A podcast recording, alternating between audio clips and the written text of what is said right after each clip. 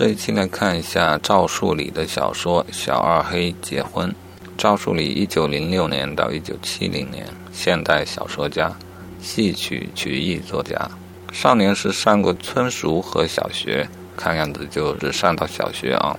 同时参加农业劳动，因此他对农民的生活习俗、情趣和语言有比较深刻的了解。他有多方面的文艺才能，尤其擅长于广大农民喜闻乐见的各种戏曲、曲艺等通俗文艺。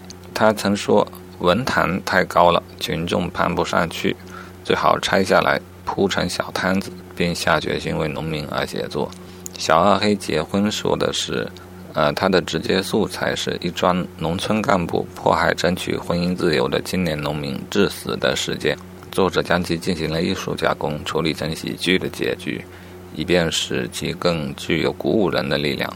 作品写成的时候是在抗日边区，那时的文艺思想还比较混乱，通俗文艺仍处于被轻视的地位，因此他出版的时候也受到挫折。后来彭德怀同志为之题词，像这样从群众调查研究中写出来的通俗故事还不多见。啊，以此表示对他的支持，啊，其后小说才得以顺利的出版。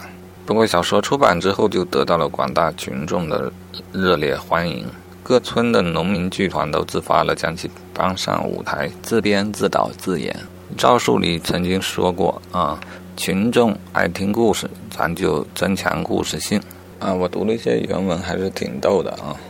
嗯，因为它贴近了当时边区的日常的生活，真实的生活。这也让我想到，嗯，看来小说很有必要贴近某一些人，或者贴近某一个时代，或者贴近嗯人们内心中比较普遍的一些感情，这样一个作品才立得住脚。然后才需要考虑应该如何写一类的文艺理论吧。呃，我这里说的贴近是指贴近了观察。从这个角度来看，文学的范围就可以很大，包括小品、相声，也都是文学的不同的形式而已。那么贴近生活的，就可能成为一个经典的作品，比如《超生游击队》。